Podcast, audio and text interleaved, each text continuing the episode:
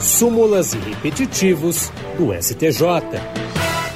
E hoje vamos falar sobre recurso repetitivo.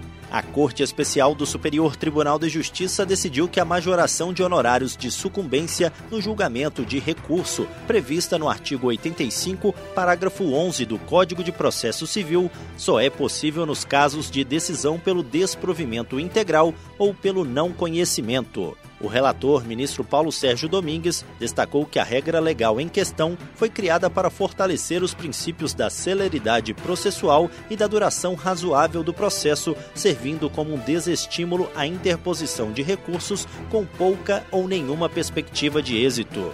No entendimento do ministro, essa razão de ser da norma legal deixa claro que a majoração da verba honorária na fase recursal tem como pressuposto que o recurso seja infrutífero, assim considerando aquele em que nada altera o resultado do julgamento, tal como provindo da instância de origem, e que por isso mesmo em nada beneficia a esfera jurídica do recorrente. O relator afirmou que não faz diferença se o tribunal não conheceu do recurso devido à falta de algum requisito de admissibilidade ou se o recurso foi examinado no mérito e integralmente desprovido, pois ambas as hipóteses se equivalem juridicamente para efeito de majoração dos honorários fixados na instância anterior, já que nenhuma delas altera o resultado do julgamento.